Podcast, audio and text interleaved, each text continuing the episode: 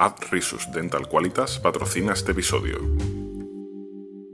En el episodio 20 de Planeta Cuñao.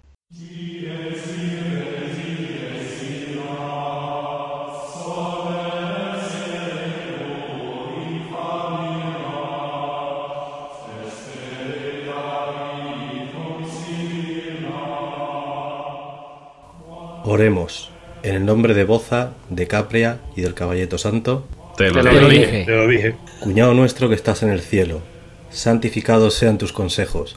No nos dejes de recomendar una aplicación y líbranos de pagar. Te lo Te dije. lo dije. dije. Tú que pagaste menos por el coche, tú que pagas menos factura que yo, tuyo el poder y la gloria por los chinos de los chinos. Te Te lo dije. Cuñado, tú que dijiste a tus apóstoles, yo más que tú, yo antes que tú, no soy digno de que escuches lo que digo, pero una palabra tuya bastará para superarme. Te lo dije. ¿Qué pasa, chavales? Aquí estamos, aquí estamos rezando, aquí estamos Qué rezando. cosa más grande, El Padre Nuestro de los cuñados. gigante. Qué grande. Hermano Caballeto, Hola, un placer estar en tu casa. hermano Javier, ¿Qué pasa aquí, chavales? Mucho gusto. hermano Álvaro, Muy buena, se nota que no vamos a misa, ¿eh? No hemos dado ni una, ¿eh? hermano Boza, Alabado seas, Enrique. hermano Rafa, Hola, muy buenas. hermano Capria, Hermano Enrique. ¿qué tal? Bienvenidos a esta vuestra iglesia de Planeta Cuñado. Hoy vamos a hablar de religiones.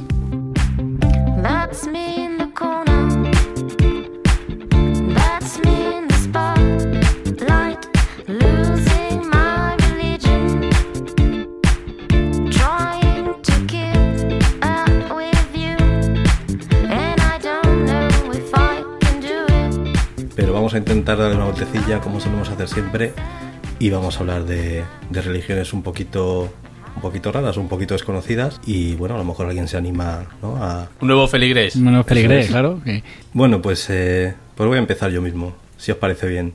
La religión de la que yo, de la que yo voy a hablar eh, es bastante conocida, habéis oído hablar de ella seguro, que es la cienciología.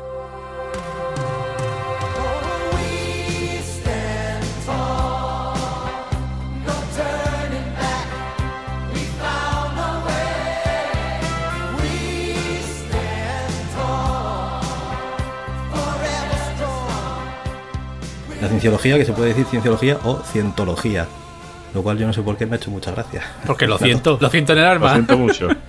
Ciento y la madre, ¿no? Seguramente la habéis oído nombrar, es la religión de los. Se suele llamar la religión de los famosos. Eh, es una religión bastante moderna. Fue fundada en el año 53 y fue fundada por un tal Lafayette Ronald Hubbard, que es un hombre que es un escritor de ciencia ficción con relativa popularidad en, en su momento. Yo no lo conozco. Y está considerada como la religión con más velocidad de adopción de la historia. ¿vale? Porque tiene muy poco tiempo y tiene, en teoría, mucho, mucho practicante. Eso hasta que Planeta Cuñao funde su propia religión. Ya tenemos el Padre Nuestro. Y el país. País, religión y qué más. Y deporte. En deporte. Y además nosotros en vez, de, en vez de papa vamos a tener cuñado. Cuñados máximos. Su santidad cuñado. Una curiosidad que tiene esta religión es que no tienen cabeza visible, no tienen papa o algo así, ¿vale? Lo que tienen es un organismo que se llama la Iglesia de la Cienciología Internacional y el Centro Religioso Tecnológico, Joder. que están en Los Ángeles. O sea que no tienen a un ser que se comunica con el ser superior o algo así, ¿no? Las creencias de la cienciología son una adaptación de un método de autoayuda que había creado este mismo señor que os digo que que creó la religión, que se llamaba Hubbard. Eh, se basa en una premisa. Dicen que las personas son seres espirituales inmortales que han olvidado su verdadera esencia. Todo gira alrededor de la tetan. ¿De la teta? Ahí estoy de acuerdo. De la, de la ubre. Estamos de Todo gira alrededor de la teta. Yo me hago de eso. Que definen como la fuente cósmica de la fuerza vital. Siu, siu. Por supuesto. Está claro. Que no lo sabía eso, tío. ¿Y la tetan qué es? En cristiano, en cristiano. Bueno, quiero decir, en. Tetan es como la letra griega. Ah, El vale, primer teta, mandamiento es tirar más dos tetan que dos carretas. Y bueno, eh, os voy a leer un parrafito muy corto, lo voy a leer textualmente, ¿vale? De lo que es su génesis. Es, es un parrafito corto y con esto lo, lo resumimos y ya está. Senu, por el nombre podría ser asturiano, El guaje senum. era el dictador de la Conferencia Galáctica, que hace 75 millones de años trajo miles de millones de personas a la Tierra en naves espaciales parecidas a aviones DC-8. No me lo puedo creer. Seguidamente los desembarcó alrededor de volcanes y los aniquiló con bombas de hidrógeno. Sus almas se juntaron en grupos y se pegaron a los cuerpos de los vivos. Y esto se conoce como el Incidente 2. La Virgen. Coño, eso es como perdidos. ¿En serio, tío? ¿En serio? Esto es la... se- El incidente. ¿En serio, tío? No, no sabía, pero no he escuchado nunca nada de esto, ¿eh, tío? Yo, yo creía Qué que la fuerte. cienciología era algo más serio, ¿no? Yo creía que. Yo pensé que era basado en la ciencia o algo, yo qué sé, ¿no? Y en eso está apuntado Tom Cruise, tío. Tom Cruise está pillado, ¿no? Entonces, ¿no? No creo que a nadie le, le- le sorprenda que Tom Cruise está pillado. Tonto Cruise, ¿no? Es tonto Cruise. Bueno, luego creyentes de, de la cienciología están divididos en, en estratos y según vas avanzando vas subiendo, ¿no? Esta enseñanza se supone que solo se la cuentan a los que están arriba del todo y la propia Iglesia de la Cienciología niega esto, dice que esto es una invención que se ha hecho para descalificarles y demás, ¿no? Pero vamos, parece Tú- ser que está tu bastante confirmado que esto es así. Tu cuñado te lo dijo, tu cuñado te lo Sí. dijo que eso era así. Sí, sí. Es una religión económicamente bastante poderosa porque tiene detrás de sí a gente con, con bastante dinero. Eh, en Hollywood tienen más edificios eh, históricos que cualquier otra asociación o entidad. ¿La Penélope Cruz también era de la cienciología? O... Esa no era budista de cuando estaba con el Sí, Nacho Cano. Nacho Cano, sí, ya estuvo una época que tuvo la cabeza un poco ida con el budismo. si no Puede ser, mal. sí. Eh, famosos así que estén metidos en, en este rollo, bueno, aparte de Tom Cruise, ¿no? Que es el, yo creo el que todo el mundo hemos oído hablar de él, y de John Travolta, Sí, cierto. que incluso hizo una película, no sé si recordáis que se llamaba Campo de Batalla de la Tierra o algo así, Ah, sí, sí. que es una adaptación de una novela de, del creador de la cienciología, Ah. que es un poco lo que cuenta, es un poco esto que os he contado. Eh, de- Será el incidente 1. Estás dicho que era el incidente 2, pues sería el incidente 1, ¿no? Eso es, sí. La película Y- que dijeron que era de las más malas de la historia, ¿no? Sí, sí, sí, tiene fama de ser una película malísima y tal, y, y decían, eh, el tema era que Travolta hizo esta película y todos los beneficios los donó a la cienciología directamente. Y bueno, hay otros muchos más famosos, eh, Will Smith también, También. fue integrante y se salió. Eh, han tenido muchos escándalos porque, en teoría, una de las cosas que te imponen cuando tú pasas a ser parte de la cienciología es que dejes de hablarte con cualquier miembro de tu familia que no sea cienciólogo. Entonces, eh, los rumores dicen que por eso la mujer de Tom Cruise, Katie Holmes, se separó de él. Sí. Porque no- no eh, decían que cuando tuvieron un hijo y tal, decían que estaba preocupada porque le, por cómo les trataban y, Hmm.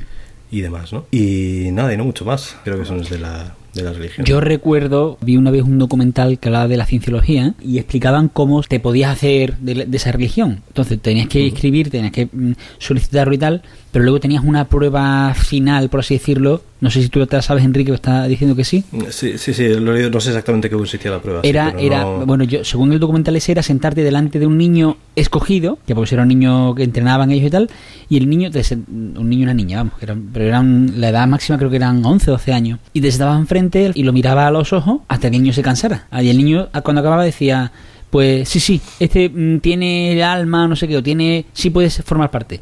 Pero que te tiraba hasta 3 y 4 horas sentado delante del niño, mirándole a los ojos, más aburrido que el copón, ¿eh? Te decía, este es tonto suficiente como va a entrar. Ha estado, ha estado tres horas. Venga, va adentro. Ah, me pareció una cosa súper absurda, claro. Y, y súper y súper dolorosa para el niño. Yo no sé meter tampoco a niños y hacer ese tipo de historias, ¿no? Y nada, en España, que sepas, está reconocida como religión oficial y en Madrid tienen, tienen iglesia, que yo sepa solo en Madrid, pero Sí, además tiene un pedazo de sede, ¿eh? Sí, Sí, no, sí. Cuando vino Tom Cruise a estrenarla fue de la hostia. ¿eh? Enfrente de la del Congreso la tienen. Así que bueno, pues esto es lo que, lo que os cuento yo de la cienciología. Así que, Javier, Dime.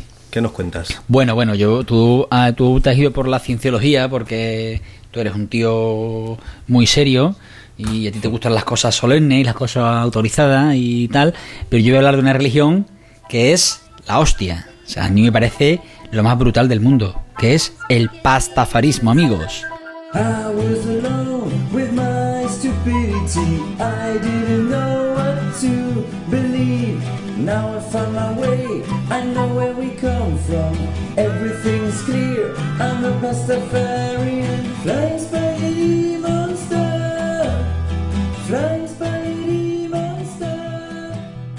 El pastafarismo, tan claro que esa palabra, que es un, un neologismo que se crea de pasta y de Rastafari, que luego ya veremos lo que es. ¿Y de pasta por qué? Bueno, pues porque tienen un dios que es el monstruo del espagueti volador.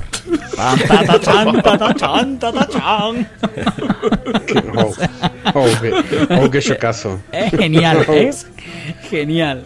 Esta religión se creó en el, en el año 2005, una religión muy nueva, y la creó Bobby Henderson. Bobby Henderson es un físico que nació en el año 1980, un chaval bastante joven, y él la creó porque le dio por publicar un artículo para oponerse a las escuelas que defendían las hipótesis del diseño inteligente. O sea, para hacer ver que la idea del creacionismo, de que el Dios crea tal, es muy absurdo, él dijo, bueno, pues yo voy a crear mi propia religión para demostrar que era, que era un, un rollo. Entonces él dijo, bueno, pues yo voy a crear una religión igual que una de las religiones monoteístas, pero voy a cambiar, pues lo voy a cambiar todo. El dios, en lugar de ser un dios loco, que todo lo sabe, va a ser una masa de espagueti que vuela. Y creó el mundo también en siete días, pero al tercero repitió lo que hizo el segundo porque estaba borracho y no se acordaba muy bien de lo que había hecho. tal El tío lo explica ¿eh? en su evangelio, porque tienen un libro sagrado, ¿eh? que es el evangelio del monstruo del espagueti volador. El tío le ha Me dedicado creía, que decir, me creía que iba a decir que era el libro de cocina de Arguiñano. No, no, no, así. bueno, bueno. De pastas gallo. Es, es brutal, es brutal lo que creó aquí Bobby. Tiene mandamientos, tiene, tiene ocho mandamientos, pero más que mandamientos, ellos- los mandamientos se llaman realmente preferiría que no. O sea, y- ¿Sabes? O sea, en lugar de los mandamientos dice, voy a leer mm, los ocho mm, realmente preferiría que no. Y tienen algunos súper súper graciosos y súper curiosos. Por ejemplo, voy a leer un par de ellos, ¿no vale? Por ejemplo, mm, el segundo. Realmente preferiría que no usase mi existencia como un medio para oprimir, subyugar y castigar a los demás. Que no sean malos, vamos. Luego hay otro muy curioso que, que, que- que a mí me gusta mucho, que es el, el tercero, que dice, realmente preferiría que no jugase a las personas por su aspecto, o por su forma de vestir, o de hablar, o de mirar. Pero bueno, mm, que lo, que lo preferiría. Que si lo quieres hacer, lo hagas. Que, efectivamente, que tampoco, ¿sabes? Tampoco hay que matarse por eso. Que eso, que eso es cosa tuya, efectivamente. Entonces, es, es muy curioso, claro, lo que tú quieras, ¿no? Que el dios del- el monstruo ¿eh? del espagueti volador tampoco te va a hacer nada. Claro, y si quieres dar una hostia a alguien en nombre del espagueti volador, pues tampoco- Puedes, puedes, tampoco va a venir. eh, efectivamente. efectivamente. Eh, es muy curioso porque, lógicamente, ¿cómo se entregaron esto? Realmente preferiría que no. A, a- a- ¿Cómo llegaron a la Tierra? Bueno, pues. las tablas, las tablas de ¿Cómo llegaron las tablas? la ¿Cómo llegaron las tablas? Pues bueno, pues llegaron, se entregaron. por- El, el- el monstruo del espagueti volador se la entregó al, al gran Mesías, que se llama Capitán Mosey. Y Iba, el tío iba, iba vestido, iba vestido de pirata. ¿eh? ¿eh? Qué barbaridad. Por- porque, porque, porque, escúchame, los piratas son considerados los profetas sagrados. O sea, los piratas, los piratas son los profetas sagrados de esta religión. Entonces, el, el monstruo del espagueti volador le dio a la- a la- al capitán Mosey la, lo realmente preferiría que no. Pero una cosa pensado que el profeta sería Giovanni Rana, tío. sería algo así. Claro, claro, pero eh, Capitán Mosey por Moisés, ¿no? O sea, al final eh, Ah, tiene vale. ese, ese tipo de relaciones religiosas. Pero es curioso porque voy a decir, vamos, el monte, ¿cómo se llama el monte en el que el monstruo del espagueti volador le entregó las tablas de la ley, por así decirlo? Orlando. Es- eh, pues casi, Orlando. casi, porque es el monte salsa, efectivamente. Monte salsa. El monte salsa. La cima de Heinz. El monte boloñesa. ¿Qué, qué es lo que hay que fumarse para poder entrar en esa iglesia? Todo. Todo. Esa iglesia, esa iglesia se fundó en el país de Álvaro, ¿eh? allí por, por ¿no? En Cristiania. Sí, sí, sí. para, sí. para hacerte eh, pastafari solo, solo tienes una condición, que es que tú quieras ser pastafari. Tú dices, yo voy a ser pastafari. Pues te, empapas un poquito de la historia de de estas chorradas que yo estoy contando y, bueno, estas cosas sagradas que te estoy contando. Preferiría que no lo llamase chorradas. Lo que sí que tienen, además de los preferiría realmente, preferiría que no, sí que tienen una sola ley. Una ley de obligado cumplimiento, que es, dentro de lo posible, salgas en la foto de tu pasaporte, de tu DNI, de tu carnet de conducir, con un escurridor de pasta en la cabeza. Yo he visto alguna, tío. para que tú puedas demostrar públicamente eh, que tú eres pastafari. Es brutal. Yo he visto fotos y la verdad es que morirte de la risa. Pero eso aquí en España no se puede hacer, ¿no? Sí, sí, se puede hacer. En España se puede hacer. En España te puedes poner un escurrido en la cabeza para salir el DNI. Si no te tapa la cara, sí. Se puede hacer en España. Es una, es, es una religión aceptada. Es brutal. Es brutal. Para que después me digan, no, no te vale la foto porque tiene más brillo de la cuenta. Es brutal, es brutal. Espérate, yo renuevo el DNI en el 2021, tengo que renovarlo. Estoy pensando si el día de antes hacerme pastafari. Ojo, cuidado. Que estoy pensando. Javi, tú, tú estás haciendo muchas promesas y no vas a poder cumplirlas todas. Estoy ahí, estoy ahí, ahí puesto al día. Oye, Hazte, eh, una cosa, Javi, hazte, háztelo ya y hace- vas al concurso de huesos de aceituna con, la- con el, con el pastafari.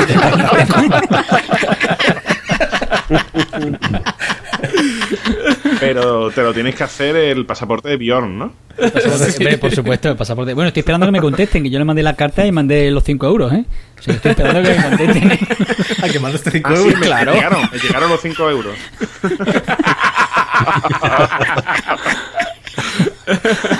A lo mejor no te contestaré. ¿no? hay, que, hay que ayudar económicamente a- a- al país. Y yo, no me jodas. Bueno, un dato curioso. eh, el día sagrado es el viernes. ¿eh? Ese, día, ese día hay que comer pasta.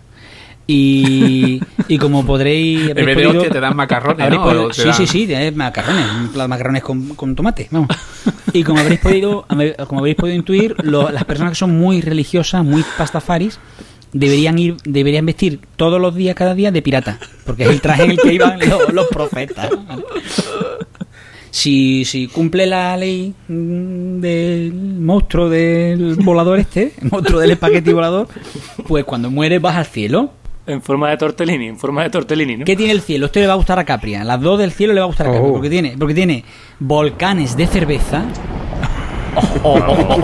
y tiene una fábrica en la que se fabrican bailarines y bailarinas de striptease. Me gusta el 50%, ¿no? ¿Por qué, tío? Bueno, con la bailarina, ¿no? Pero si, si no cumple la ley y no te pones el gorrito de, de- el escurridor en la cabeza, ¿El vas, al infierno. ¿Qué tiene el infierno? Bueno, pues el infierno tiene también volcán de cerveza.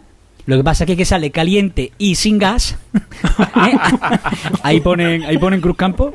Y, Hombre, no van a ser tan cabrones, por favor. Cuidado, cuidado. Que... Oh, lo que ha dicho. ni Dante, ni Dante tenía un infierno así. y, y tienen una fábrica de bailarines, eh, una fábrica de, stri- de bailarines, bailarinas striptease, pero todos los bailarines y las bailarines de striptease sufren enfermedades venéreas. no te puedes zumbar ninguno. Bueno, puede, puede. Bueno, con Y precaución. hasta aquí el pastafarismo, solo decir una cosa, ¿eh? solo me gustaría recordar una cosa, y es que el monstruo del espagueti volador hirvió por nuestros pecados.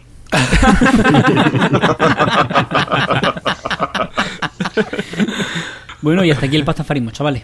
Muy bien. Muy bueno, Espero que os hagáis... pa- Si, os- si alguien se hace pastafari, Yo te la que, compro. no- foto, que- una que nos que nos mande la fotito, hombre, la, que le haga una fotocopia al DNI, que tape sus datos personales y que queremos verle con el... Nos hacemos la foto, pero para DNI no, Guillo. Encima tiene que aguantar después a la del Carrefour. Ah, dame el DNI, a ver, y te voy a decir. ¡Ah! Bueno, bueno, el Carrefour lo tiene fácil. Entras para adentro con un escurridor y te lo Te pones. te la pone, claro. ¿Te, te imaginas esa foto en el pasaporte y querer entrar en Estados Unidos? te llevan directamente para el calabozo. Que te ¿eh? pare un picoleto. Claro que tú luego puedes decir, está usted hiriendo mi libertad religiosa. ¿no? Ya puede- te puede poner muy, muy digno luego. Y lo empapela encima. Encima pavo. Poner- Ponerse digno con un colador en la cabeza también. Yo creo que no, ¿eh? yo creo que no. ¿eh? Un poco difícil, sí. Bueno, caballeto, ¿qué nos cuentas? Voy a ampliar un poco el, el pastafarismo. Es una mezcla de, de la pasta con el con los rastafari, ¿no? Así que voy a explicar el rastafari, ¿no? El rastafarismo.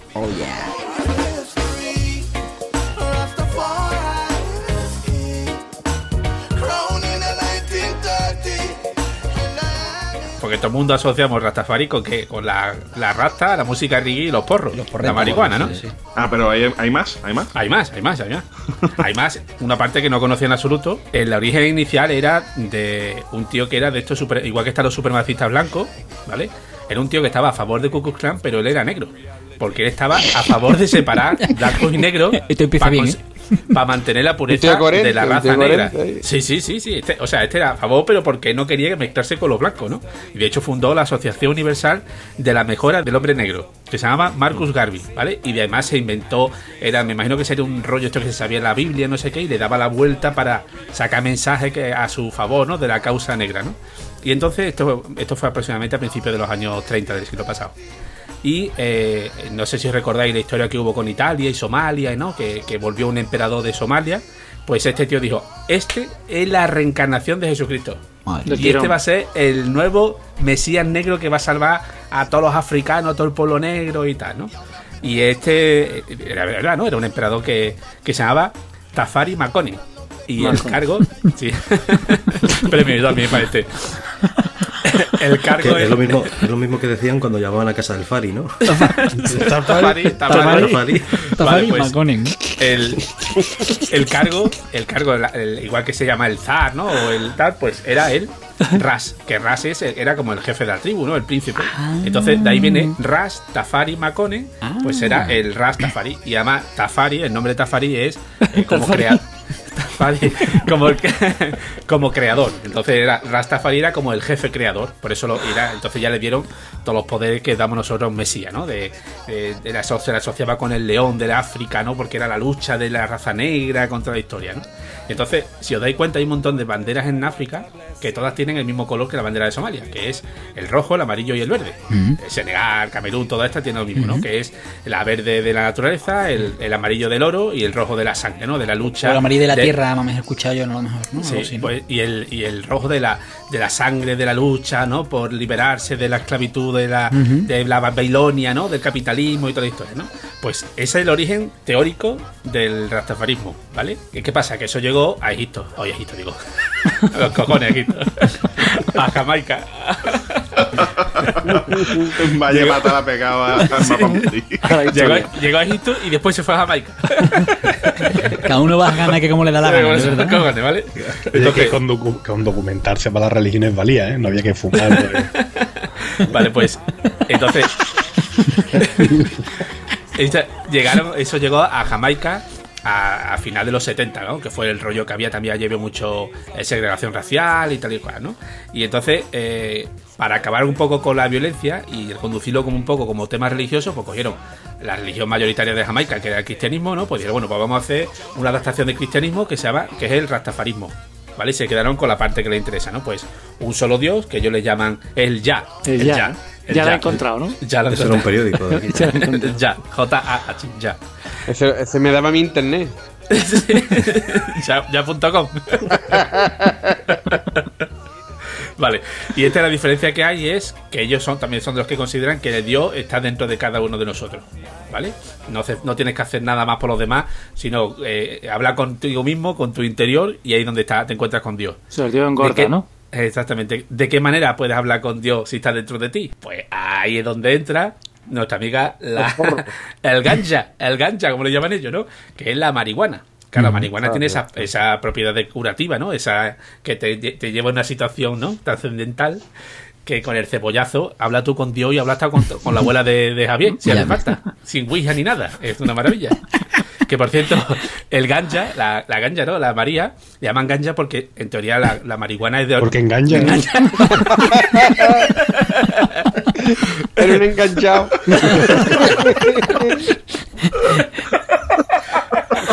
La ganja- se le llaman ganja porque en teoría la marihuana es de origen cerca de en la India, del, en, en la ribera del, del río Ganges. Y de ahí viene Ah, lo no de ganja. ¿de ahí viene? De ahí viene lo de ganja. Ah, y entonces eh, tiene varios símbolos, ¿no? Tiene la bandera, que es esa universal, ¿no? De amarilla, eh, roja y verde.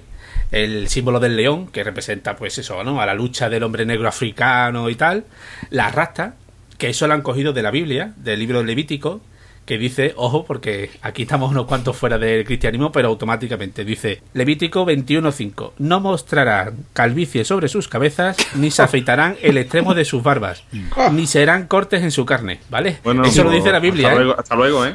Así que si estáis bautizados y barrando. No, no, no, no os preocupéis que eso tiene que ver con el judaísmo, ¿eh? que como es Antiguo Testamento no tiene nada que ver con el cristianismo. ¿eh? Eso es Ah, cosa vale, de judíos. vale. Por eso los Vale. judíos, eh, los judíos que son muy religiosos llevan, llevan los tirabuzones.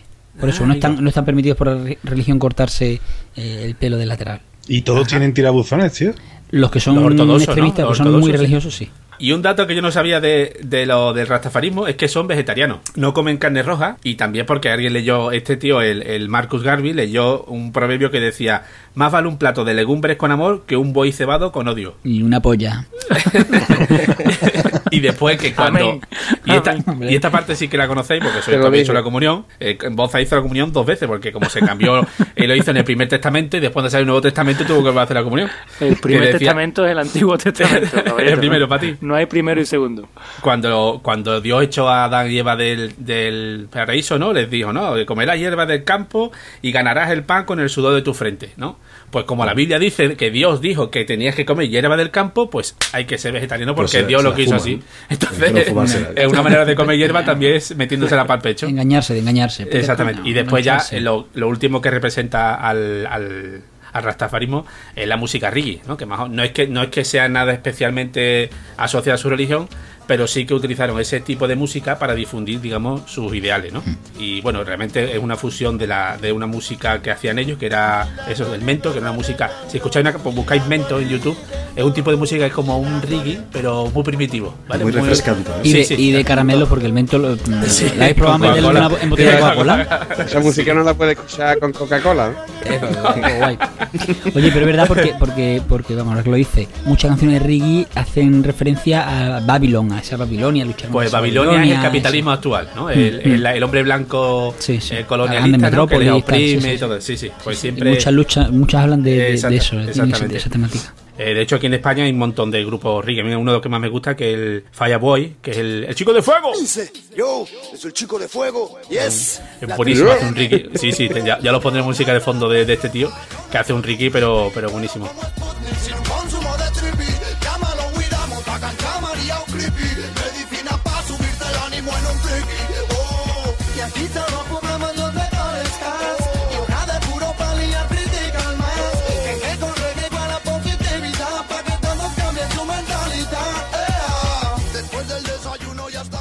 Y realmente hoy en día, eh, más que una religión, es casi como un estilo de vida, ¿no? Eh, eh, una filosofía proafricana, ¿no? En contra del capitalismo, que quieren defender el, el consumo de marihuana y que eso, que todo haya paz entre todos los seres humanos, pero los negros por un lado y los blancos por otro. Entonces, el, Es una reunión de, de ordenado, ¿eh? Los blancos, yo no, no soy racista, Sí, pero sí, yo el, soy el ordenado. origen ¿eh? Los del, blancos del- aquí, del los- rastafarismo es, aparte son súper homófobos, eh, las mujeres también tienen que taparse el pelo, tienen, tienen cositas chungas, pero nos quedaremos con lo positivo que todos asociamos, ¿no? La buena música y, y los petas de cuatro papeles. Hombre, buena música tampoco, ¿eh? Buena música tampoco. Eso hay que ser muy generoso, ¿eh, caballito? Sí. Yo soy muy de Ricky. Te la vamos a comprar porque eres el cuñado mayor, porque...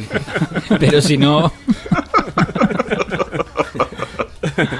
Bueno, pues hasta aquí mi, os paso, lo que esto dice que el porro no se pide, el porro se pasa, Se pues pasa, yo os paso aquí, Que rule. os doy la bienvenida a mi iglesia. Madre mía. también mola, ¿eh? También mola. Me quedo también con esto. Bueno, Boza, ¿Qué tal? adelante. A ver, yo iba a hablar de una religión, una religión muy sufrida, muy sufrida, muy sufrida, pero como no tenía ganas de hacerlo pasar un mal rato, he decidido cambiar. Yo iba a hablar del Betty, pero digo, bueno.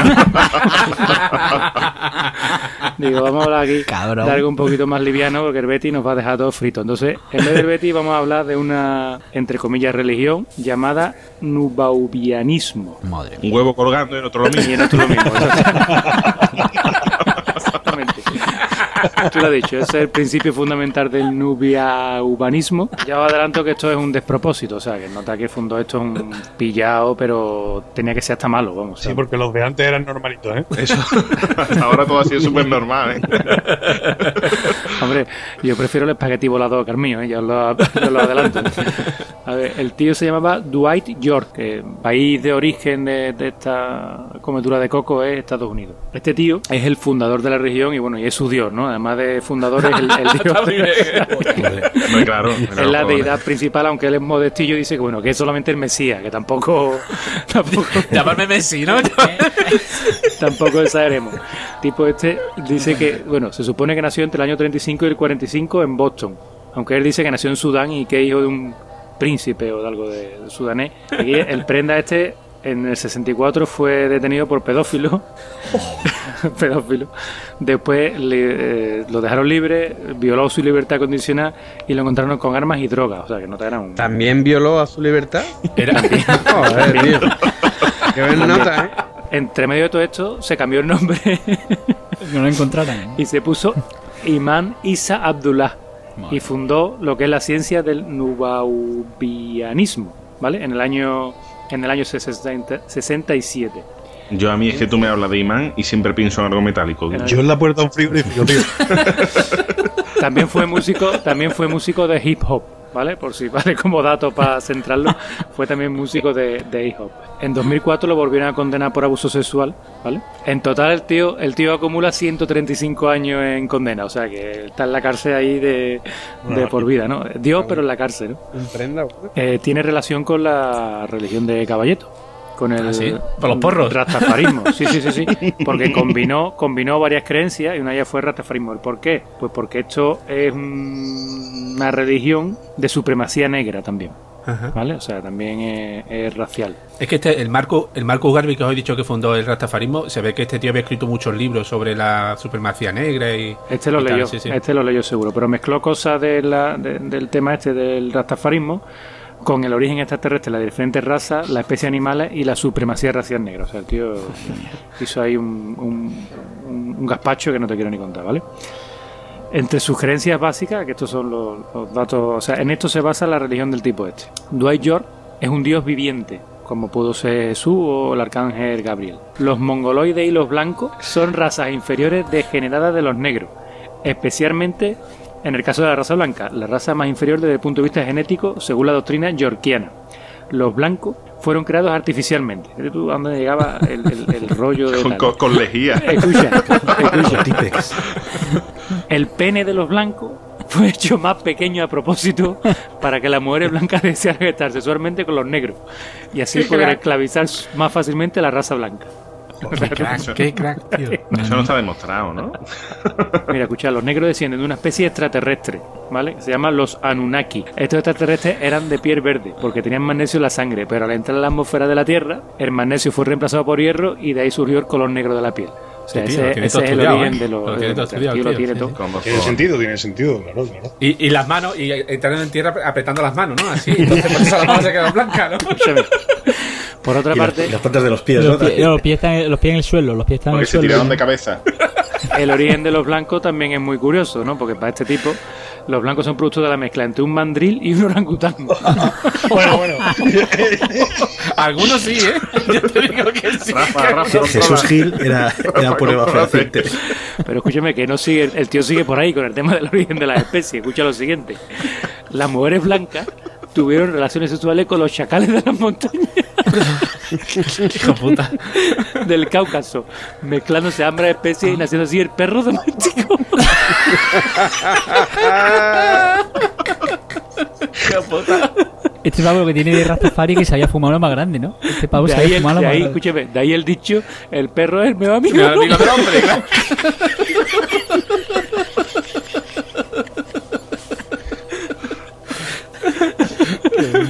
Ay, qué bueno. Y lo que es el hombre, el hombre fue creado por la mujer mediante manipulación genética. O sea, tómate por culo Adán, que tú no fuiste el primero, ¿no? Después, eh, el hombre también, eh, su procedencia no podía ser ahí de Boston, eh, Massachusetts, no, no, no, no, no. No es ni de Egipto, ni de Liberia, ni de nada, sino es del planeta Risk. Y llegó a la Tierra en 1970 en una nave espacial llamada Nibiru, ¿vale? Que los blancos creen que es el cometa Bernet. Por lo visto dice este hombre que en nuestras alcantarillas viven una... Los reptiloides viven en nuestras alcantarillas. En Murcia, en Murcia vive. y ahí, y ahí están ahí criándose y tal, para, esperando para, para conquistar el mundo. O sea, tú, el tipo este que... Yo qué complicado, qué, complicado crear una religión, ¿eh? La música disco, la música disco es mala. Eso sí, ve, mira, yo, Y yo, se creó para maldecir Sí, las sí. almas de los negros. Yo en eso soy. Discos soy tú, napolia- discos tú, el- el diablo. Exactamente. Y ya, bueno, aparte de que se mete con el Papa, con los reyes de Inglaterra, con los Illuminati, con el grupo de Bilderberg, todos estos son adoradores del diablo, ¿no? Pero ya lo último, ya que ya lo define el tío, ya que dice, este tío está colgado del todo, Hitler era un negro albino. Tócate los huevos. ¡Qué grande! Quería quedarse con lo peorcito, ¿eh? Quería chinazo! quedarse con lo peorcito. Qué y bueno, brutal, tío. mucha cosa más. El tío, bueno, fundó una ciudad en Estados Unidos, no, no recuerdo exactamente dónde, pero con sus pirámides y todas sus cosas, ¿no? Lo que pasa es que después ese terreno lo vendieron y el que llegó nuevo lo, de- lo reformó, lo tiró cartón- todo y lo lo, hizo todo de y lo hizo, piedra. pero el tío, el tío está, bueno, está- creo, está todavía vivo y bueno, está en la cárcel porque le quedan 135 años por cumplir. y Cuando los cumpla, no morirá porque como es extraterrestre, bueno, y seguirá con su, con su historia. Se montará en su nave y se irá Montará su nave y será su Albacete. Alcantarilla. bueno, pues nada, esto es todo. Ah, ¿Qué pasa el siguiente? Muy bien. Pues venga, Qué buena, qué te buena. Bueno, vamos a ponernos serios, ¿no? Nada, nada. No, hombre, Nada, no, nada, hombre. nada anda, hombre, anda, anda, anda. Yo tenía muchas ganas de tocar este tema un poquito. Voy a pasar muy por encima por, la, por los temas de religiones y demás, porque bueno, es ciertamente sensible y demás. Pero voy a hablaros de una cosa que me ha llamado la atención desde pequeñito, porque pasa muy cerquita de, del sitio donde me crié y demás, que es el Palmar de Troya. En un pueblo cercano a Sevilla, pa' más señas llamado el Parmán, ha ocurrido una cosa muy gorda, el milagro de la Santa Fa, que parece que ha visto Clemente a la bien diciéndola así, que moderna se ha huerto la iglesia, mucho progresista corre por aquí. Gastar papa lo tienen drogado, obispo marxista de Sodelini. Entonces, bueno, ya como os digo, una pedanía aquí en Sevilla, un pueblecito cerca de Utrera, donde, bueno, lo que pasó en los años 70 pasó en todos los pueblos de España, ¿vale? Que al lado del campo, cerca del pueblo, alguien tiene una aparición mariana, alguien fuma algo, bebe algo, esnifa algo y de pronto ve a la Virgen. Y eso ha pasado en todos los pueblos del mundo. Pues resulta que llegó allí un tío que era corredor de seguro y se interesó por el tema. Tengo que contarlo todo un poco así rápidamente. Realmente la historia es digna de estudio porque es muy curiosa. El tío empezó a engañar gente, engañó a una, una aristócrata, le sacó la pasta y terminó el tío montando una catedral en medio del campo, básicamente. A este hombre que se llamaba, eh, bueno, se hizo llamar el Papa Clemente, intentó hacerse una religión formal y demás, le dijeron que no, lo mandaron al carajo, entonces dijo, bueno, pues ya no me junto con vosotros. Entonces hizo un Claro, solo llevaba a sus amigos. eh, sí, Clemente, las ¿no? cuatro viejas que engañaba con dinero, viejas con mucha pasta, las que le engañaba, porque sí sabían, eh, habían documentado muchas apariciones, muchas, la Virgen por allí, una, bueno, tremendo, pero el Vaticano siempre dijo que eso era mentira, que era una estafa y, y tiene toda la pinta de que lo fuera. El personaje más siniestro de todo esto, porque bueno, no deja de ser una sexta más de las mil millones que hay, es el, el propio Papa Clemente. Pues el Papa Clemente, como ya os he dicho, era un corredor de seguro que le llamaban por Sevilla la Voltio. La Voltio. La Voltio. Ese, era, como- ese era el ciego, siempre, lo- siempre iba rodeado, ¿no? Ese Sí, sí, este hombre quedó ciego en un accidente de tráfico, ya siendo el Papa Clemente. Él mismo reconocía que durante su juventud pues, tuvo una época de desenfreno sexual, que acosaba a hombres, que acosaba a mujeres, de su propia secta y demás. El típico es el modus operandi de cualquier colgado de esto que monta una secta, quiere tirarse todo el mundo, quiere quedarse con su dinero y, y se creen más de lo que realmente son. Es lo que tiene. Últimamente, el Palmar de Troya ha sido noticia porque el- una vez muerto Clemente, llegó otro Papa, no os voy a decir el nombre, lo buscáis porque no me acuerdo. Y, y este último ha dejado, eh, ha abandonado la, la iglesia palmariana por amor. Conoció en un, no sé si era un, bar de hecho para solteros, para singles. En Tinder. ¿Tú qué En eres? Tinder. Dice, ¿tú qué eres? Yo, papa. el papa de la iglesia palmariana, pero que estoy aquí que no me como un, un colín y vengo y se enamoró de la chica y pues el tío ha colgado los hábitos. Bueno, se los ha remangado un poquito. Le dijo, soy el papa de- del Palmar de Troya. ¿De qué, papá? Bueno, una cosa bastante significativa de esta iglesia, para no enrollarme mucho, porque podría pasar horas hablando y he querido tocar todo así un poquito por encima, es el código de conducta tan estrictísimo que, que llevan, ¿vale? Se parece mucho al de los talibanes de Afganistán y están aquí en Utrera, un poquito más para allá de Sevilla este. Tienen prohibido llevar prendas de tela vaquera, tienen prohibido dirigirle la palabra a los indecentes que usan prendas de tela vaquera, las mujeres tienen que llevar fardas largas, no se puede mostrar la piel de los brazos, no se puede mostrar la piel de las piernas, los dos, los dos sexos, tanto los hombres como las mujeres, tienen que ir siempre de, de manga larga. Son costumbres bastante, bueno, eh, no le vamos a poner un calificativo, ¿vale? Adora a Francisco Franco, adora a José Antonio. Sí, lo tiene en el altar, sí. Palmar Ah, sí, hay, tío. un, un- hay sendas estatuas de, de muchos otros personajes. Básicamente son grupos de extremísima derecha, ¿vale? Que están auspiciados, tienen muchísima pasta porque están auspiciados por aristócratas y por un montón de gente. Y bueno, que en definitiva, como todas, ¿no? Lo que es también muy curioso de este grupo, de esta secta de los palmarianos, es el secretismo que hay en el pueblo, en el- la pedanía, en el Palmar de Troya, cerca de, de la la propia existencia. Estamos hablando de una catedral con un muro de 3 metros de altura impenetrable, ¿vale? Pero en cambio la gente del Y, pueblo... y además es enorme la catedral, ¿eh? Sí, y- y que se ve desde... Está sin acabar aún, ¿no? Sigue sin acabar, Sí, ¿no? cuando vas conduciendo por el por medio del campo y de pronto ves ahí unas torres y, y te vas acercando, impone muchísimo. Es una cosa bastante, Es muy impresionante. Yo bastante impresionante. Eh, y también impresiona mucho cuando en televisión quieren entrevistar a vecinos del Palmar de Troya y demás, y le preguntan, hay un secretismo brutal, parece ser que, que económicamente han ayudado mucho en el pueblo, parece ser que otros dicen que simplemente lo que son negocios turbulentos, ciertos vecinos son colaborativos y otros no, y los que colaboran pues viven un poco mejor que los otros. Pero bueno, es una, es una historia bastante, bastante oscura, bastante opaca y digna de dedicarle un ratito a su estudio porque, porque tiene miga, ¿eh? tiene bastante miga. Tú has dicho que son talibanes de, de Afganistán, pero yo digo que si juegan a Buskashi no son talibanes de Afganistán. Serán parecidos, pero no. Que los talibanes prohibieron el Buskashi por violento. Ah, ojo que a lo No. mejor son. Ojo que a lo mejor sí lo son, ¿eh? No Ojo que a lo mejor sí lo son, ¿eh? Ojo no que a lo mejor.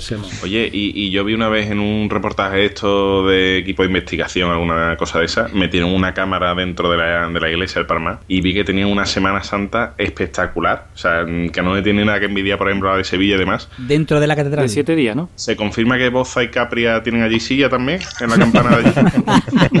Absolutamente, absolutamente. En la calle Sierpe del Palmar Allí- de Troya. Allí nos comemos unas torrijas en Capri, allí en el Parma. Oh, qué bueno. Oh, Yo intenté entrar una vez al Palmar de Troya hace, hace muchos años. Estuve en Londres en el 2004. mi- tenía uno de mis compañeros de piso. Había, había escuchado hablar del Palmar de Troya y le llamaba mucho la atención. Y me dijo, tío, el- cuando yo vaya a Andalucía de vacaciones, mm, vamos, tío, me, me acerca. Y digo, venga, venga, vale, vale, vale, vale. Y fuimos con el coche y en la cancela del- de, este, de este pedazo de puerta que hay, llamamos y salió un, no sé cómo decirle, un padre, un loco, un- yo qué sé un negro, pero un negraco de dos metros, ¿eh? digo, súper grande, vestido todo, también totalmente de negro y, y con un acento sevillano que, que echaba para atrás, era súper curioso. Sí, sí, era muy, muy gracioso. Y nos dijo que no, que no, que no podíamos entrar, que si no teníamos autorización. A ver si estabas queriendo entrar en el coto, Javi. No podemos entrar. Pero sí es verdad que, que por fuera es, es realmente impresionante la, la catedral. Impresiona, impresiona mucho. Bueno, pues Capria, ¿Qué hay? su turno. Pues nada, vengo a hablaros de una iglesia un poco más menos seria que las vuestras. ¿no? Menos, aún menos seria. Está, Menos. está al nivel. Pues bueno, porque esta es la iglesia maradoniana, ¿vale? Esta está, de- está dedicada a Diego Armando Maradona.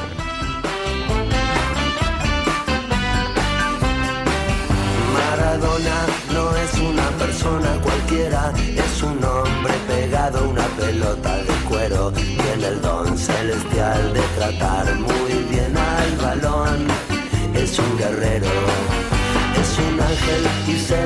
las heridas. Es la Biblia junto al calefón. Tiene un guante blanco calzado en el pie del lado del corazón. No me importa en qué lío se meta Maradona, es mi amigo y es una gran persona. El 10 en el alma guardo la camiseta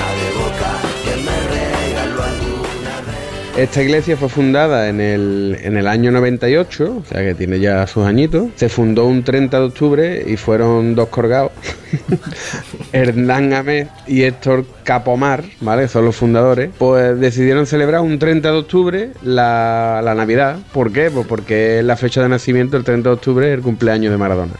Y deciden a partir de ahí que, que van a celebrar la Navidad siempre los 30 de octubre. Esto es en el 98, pero poco a poco empiezan a unirse la gente. Allí en Argentina al- se, se adora a Maradona, pero ya esta gente quisieron oficializar esta adoración y poco a poco fueron consiguiendo adeptos y demás hasta que fundan lo que es la, la iglesia maradoniana. Que es que incluso, además, es que esto hace unos años fue muy famoso en televisión, que incluso se han celebrado bodas dentro de lo que es la iglesia maradoniana.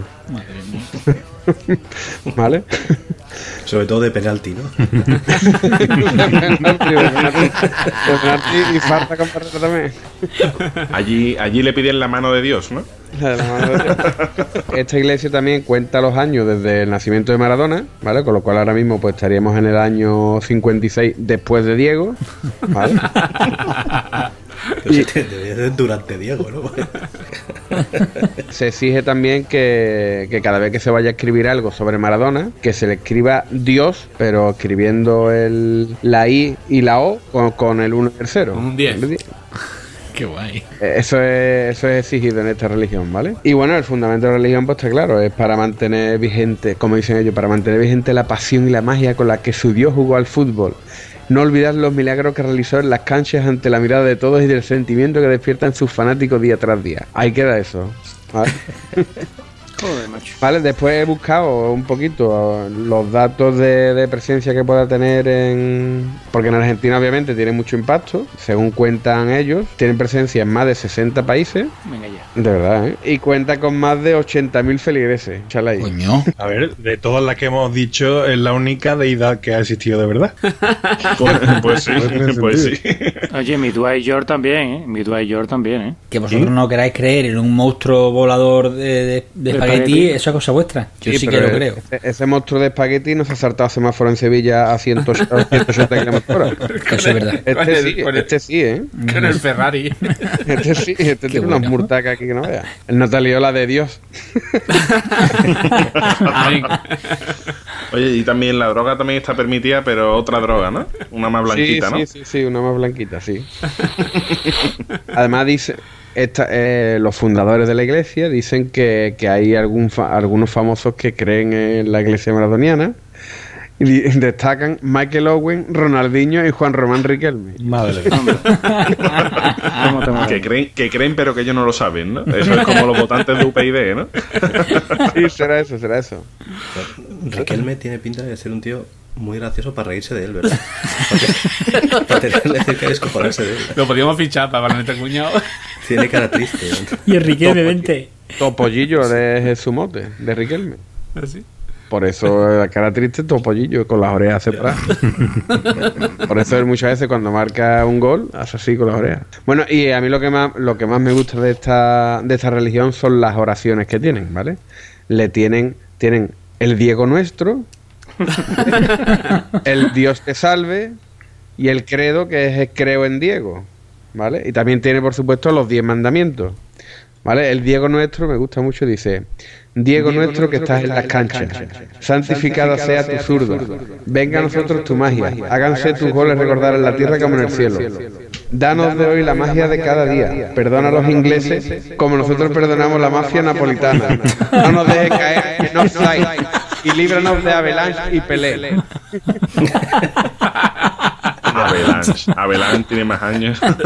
no, no sé si tiene más años, está No muerto. que Pelé joven, no que, Pe- no que Pelé es joven. Bueno, por, ¿sabes? fin, por final, ahí está, lo- nos libró de Avalanche. vale, y bueno, no, no os voy a leer credo, que, va, que es bastante más largo, ¿vale? Ni los diez mandamientos, pero sí alguno que... Por ejemplo, el primer mandamiento dice, la pelota no se mancha, como dijo Dios en su homenaje. Y, y el número 9, también muy peculiar, dice, mandamiento, llevar Diego como segundo nombre y ponérselo a tu primer hijo. Joder. Pero el problema es que habrá, que seguro que esto empezaron de coña ¿eh? y habrá algún bestia que dirá Que se la pensa ver que, se- que- que lo hace de verdad. Claro. Sí, Que sí. es que hay gente que se ha casado. Sí. La iglesia de Maradona, que ponen allí, ponen, esta gente se ponen, que lo he visto yo en los vídeos, se ponen unas batas blancas con camiseta de, de la selección argentina con el número 10 por dentro, ¿vale? Y después montan un altar con banderas de Maradona, caras de Maradona y un pequeño y montan allí un montón de figuras de Maradona y demás y la gente la, la casan allí y demás. Un espejito, un espejito, tarjeta de crédito y todo eso, ¿verdad? Sí, sí, sí, Allí comulgan así.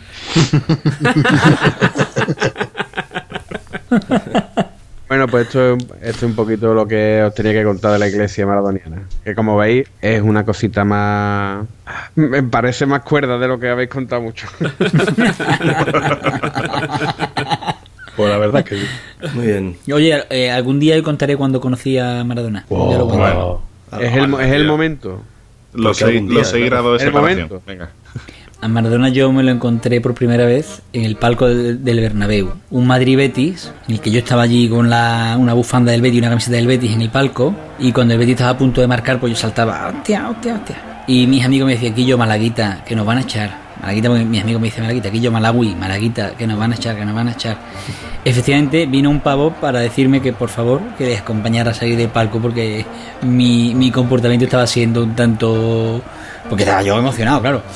Y Maradona, que yo no lo había visto, yo no, no lo había visto porque estaba sentado un poquito más delante de mía, se dio la vuelta y le dijo al, al de seguridad, no te preocupes y deja aquí al malaguita, hombre, que no está dando guerra.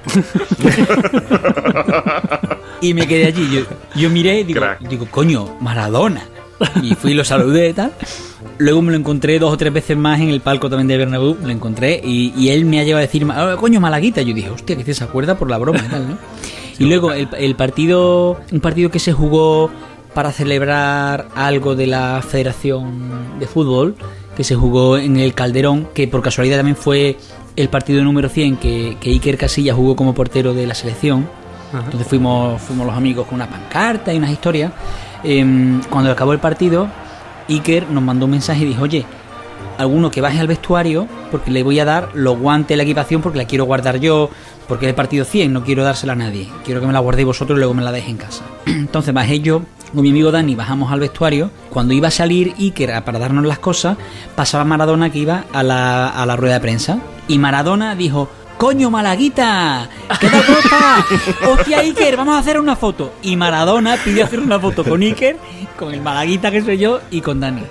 Y entonces tenemos una, tenemos una foto. ¿Y no, ti- y- y no tienes esa foto tú? No, no, la, foto. no, no, la tiene Maradona, la tiene Maradona, pero la va- a, a ver si por un caso la, Iker la tiene. Oye, no me creo nada.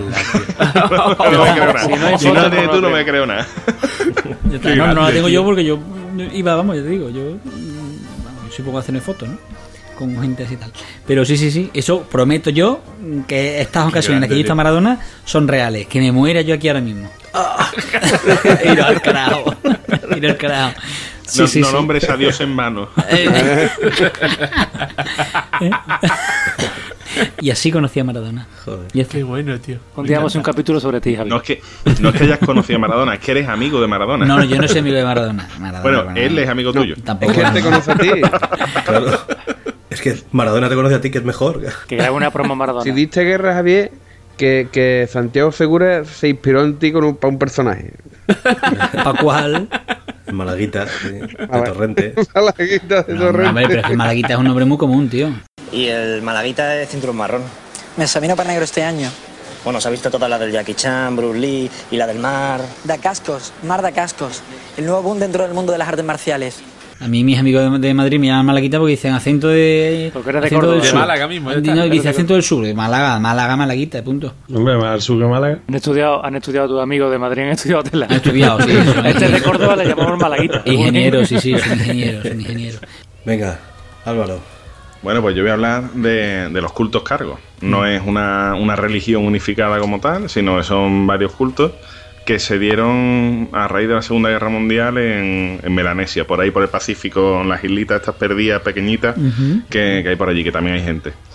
Eh, Allí imaginaros, pues en, en la época de la Segunda Guerra Mundial, allí la gente estaba todavía como en la edad de piedra, como cuando Boza era pequeñito. ¿Sabes? Allí estaban todavía con las lanzas, cazando lo, lo que había por allí, los paros, los peces y, y la poca historia que había por allí. Y de repente se empiezan a ver llegar los barcos, los aviones, con los ejércitos primero llegaron los, japoneses y después fueron llegando los estadounidenses e incluso a los ingleses. Llegaron también hasta allí para coger posiciones de cara al frente del Pacífico, ¿no? De la guerra. ¿Qué pasa? Que claro, allí empezaron a ver esta gente. Ellos ya mm, adoraban a deidades y demás y tenían pensado que algún día iba a venir una deidad que le iba a traer todos los víveres y todo lo que necesitaban y se lo iban a dejar allí ya para tener comida y eso para los restos, ¿no? Y de repente empiezan a ver, porque estos blanquitos que llegan allí tienen allí comida y, bueno, comida, comida lo de menos. Le llegaban con teléfono, con radio, que sí, con las mesitas, con no sé qué. Claro, allí era, eso era lo nunca visto. Imaginaros, gente que estaba en la edad de piedra y de repente le llega aquí el siglo XXI. De golpe, ¿sabes? Bueno, el siglo XX. Eran, eran extraterrestres, ¿no? Extraterrestres, tío. Claro. Venían del cielo con toda esta Claro, tecnología. para, claro. ellos, para ellos eso eran las deidades que estaban esperando, ¿no? Eso Encima, pasó en Segovia eh, en el año 88. estaba. Lo he vivido yo. Llegó la electricidad y el agua corriente, ¿no? Encima está esto, los, los estadounidenses cuando llegaron allí, ellos son más listos que el hambre. Claro, tenían que hacer allí pistas para aterrizar las avionetas y demás, y utilizaron a mano como mano de obra, los utilizaron a ellos, los negritos. ¿Qué hacía? Porque le daban latas de comida en conserva, le daban teléfonos que estaban ya para tirar, y ellos pues, pues, se entretenían allí con eso, ¿no? Entonces eh, empezaron a adorar a estos hombres blanquitos. Todavía se dice, se dice que todavía hay alguno por allí con un par de Nokia, ¿eh? Sí, que, que lo utilizan para comunicar y, y de arma. Los tiran y armas Pero, arrojadizas. pero, los pero tiran. es más, lo tienen, lo tienen cargado desde el año 42, no lo han puesto. No te lo hace falta, claro. no Todavía lo ha le hecho quedan dos falta. rayitas, le quedan dos rayitas. Como la nariz de Belén Esteban, ¿no? Que le quedan dos rayitas. Cabrones, estáis. Belén, Belén Esteban era seguidora de, la, de, la de los maradonianos. Esto. También, entre otras cosas, pues mm, también veían que, que entre todos los militares y demás, pues también había médicos. Claro, allí los médicos porque eran pues sanadores, o sea, gente que te llegaba un tío medio muerto y de repente el tío al cabo de los dos meses estaba por ahí andando jugando al fútbol. Bueno, pues de repente empieza, empiezan a irse desde allí los, los americanos y la cosa es que allí empezaron a adorar a John Frum. John Frum viene, o se dice que, que puede venir de algún soldado americano que les intentó explicar que, era, que él era John Frum America. From America. Entonces ah, John From, From. América. se quedó en John Frum y de hecho celebran todos los 15 de febrero la festividad de John Frum, de su dios. De, de nota este, que lo que les dijo era que no se preocupe, que ellos se iban a ir durante un tiempo, pero que volverían para traerle más latas de comida y más historia de estas. Y lo que es súper curioso es que desde entonces todas estas tribus lo que hacen es recrear todo lo que hacían los soldados americanos allí en, en la época. Los tíos se pintan USA aquí en el pecho, porque como, como los americanos iban con la camiseta de USA, pues se pintan eso en el pecho. Tienen creado eh, rifles y demás de bambú similar y se ponen a, a asimilar lo que eran las típicas danzas estas, eh, los desfiles esos mm, militares y demás. Y ya lo más curioso que yo ahí ya me, me he meado del todo, cuando he visto que los tíos hacen avionetas de bambú y las ponen en sitios bien visibles y dice que son avionetas hembra. Y lo que hacen es para llamar a los aviones machos. Venga, los aviones grandes. Campeón, aviones campeón total, campeón. A los avionetos.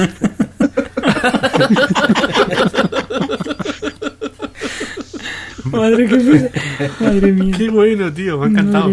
Pero en Cuba también pasó una cosa así con la, ni- la gente que le ponía a sus hijos Usnavi y estos nombres, ¿no? Sí. Sí, bueno. Usnavi. Usnavi, Usnavi. US, US, USA, ¿no? US Navy. De hecho, la, hay un- la Marina Americana. Hay un tuitero Usnavi. muy, muy, muy conocido que es un disidente cubano que se llama tal cual, Yusnavi, con Y, Yusnavi. Ah, pues, por eso, fíjate tú. Oye, pero entonces este- por eso. El, el futbolista este Maicon, ese es, se llama Maicon Douglas. ¿no? Nikon Y es con Douglas. Michael Hostia, qué Douglas. bueno, tío. Jodas, tío. Sí, sí, se llama Maicon Douglas, no sé qué. Bueno, escúchame, os vais a reír una cosa, pero yo tuve una, una, novia, una novia mm, granaína que era profesora, pero esta era profesora de, del colegio y tenía un alumno, ¿cómo se llamaba? No me acuerdo el primer nombre, no me acuerdo, pero imagínate, Raúl Carles Bronson, todos juntos, te lo prometo, el padre era un... Vamos, Raúl Carles Madre. Bronson, expósito no sé qué. El segundo nombre era Carles Bronson. O sea que era brutal. Eh, eh, o sea, una cosa maravillosa, ¿no? Bueno, pues otra cosa que os iba a contar, os imagináis cuáles son las reliquias de esta gente, ¿no? De las tribus estas, ¿no? Todo lo que dejaron los americanos, ¿no? Las chapitas Bala, de... Todo lo que dejaron, desde, desde lo que hablamos antes, de teléfono, radio, lámpara, hasta las latas de conserva, pero las latas vacías, ¿eh? las adoran como si fuera aquello algo caído del cielo, ¿eh? algo celestial. Y, y ya ahora fuera de, esta, de estos cultos, os voy a hacer, os voy a leer la religión más cuñada que me he encontrado, porque el dios es el más cuñado del mundo. La religión es la de Brahmanariyu, ¿vale? Que dicen que su dios, que es este, este palabra que acabo de decir, es hijo de Yahvé, sobrino de Buda, primo de Alá, nieto de Zeus y vecino de Pachacamac. Madre, lo tiene todo. es el cuñado, es el Lo tiene cuñado por excelencia, Lo tiene Porque todo. no conoce a Maradona. Y, y- y- y que jugó con Maradona, ¿no? Y presidente de la comunidad de vecinos. Y Maradona lo ve y le dice Malaguita.